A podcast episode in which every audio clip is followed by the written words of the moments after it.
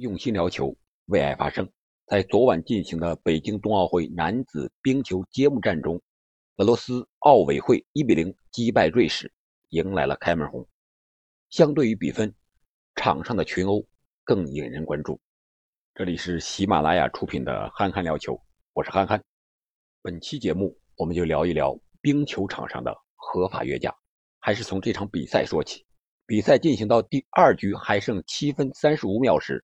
瑞士球员的单刀射门被俄罗斯门将扑出，随后双方在门前形成混战，双方发生激烈身体对抗，并最终演变成了大规模的冲突。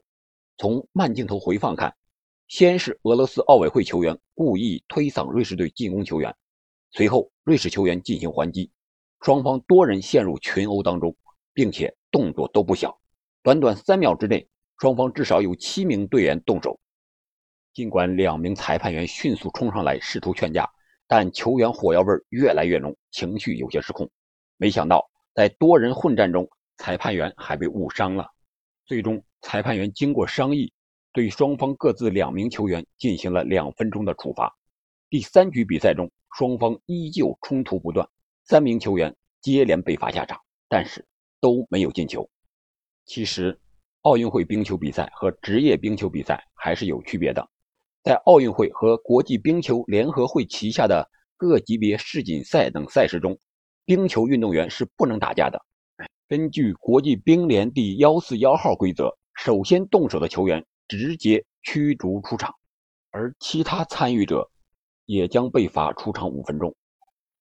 任何尝试参与正在发生的斗殴事件的球员，直接驱逐出场，即使是挨打后反击。或者尝试反击也会被罚出场两分钟。在冰球场上是不存在正当防卫这一行为的。那冰球场上的合法约架又是怎么回事呢？那是在北美职业冰球联赛，也就是我们所说的 NHL，以及俄罗斯冰球联赛，也就是我们所说的 KHL 比赛中，是允许所谓的合法约架的。是为什么呢？还得从头说起。十九世纪，冰球从加拿大开始兴起。由于早期规则的不完善，加上鼓励身体接触，再加上经济比较凋敝，犯罪率居高不下，所以就导致了参与冰球的运动员各种人都有，有暴徒也有流氓，也就混进来了。打架从那时候开始就成了冰球运动不可分割的一部分。而为了适应这种环境，从1922年开始，NHL 引入了第五十六号规则。规范了比赛中的斗殴行为，经过不断的修改完善，有了现在这六条限制，就是四个必须，两个禁止。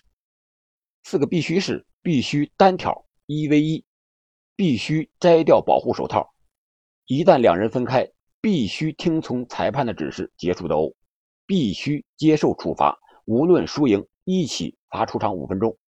两个禁止是为了避免头部受伤。禁止摘掉头盔，禁止用球棍作为武器。说白一点，这种打架还是比较文明和绅士的。随着冰球的不断发展，赛事的组织者们出于商业目的，以暴力美学来提升比赛的观赏性。球队中还专门出现了私自打架的场上位置，叫做执行者，或者叫做专职的场上打手。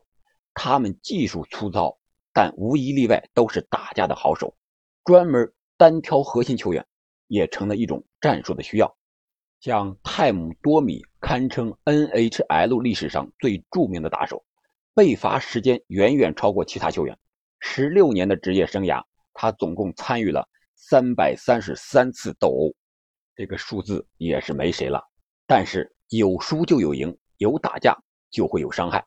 当打手们越来越高大。动辄体重就达二百多斤，像篮球场上的奥尼尔一样。你说这样的人打架一拳下来不受伤才怪呢！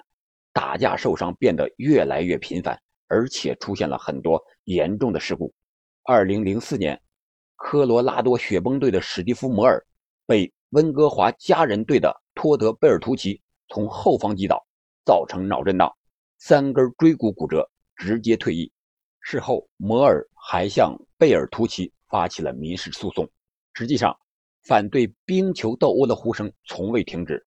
早在1988年的时候，加拿大运动医学学会就表明了态度。他们说，打架确实会造成伤害，从手部骨折到脸部撕裂，再到眼部伤害。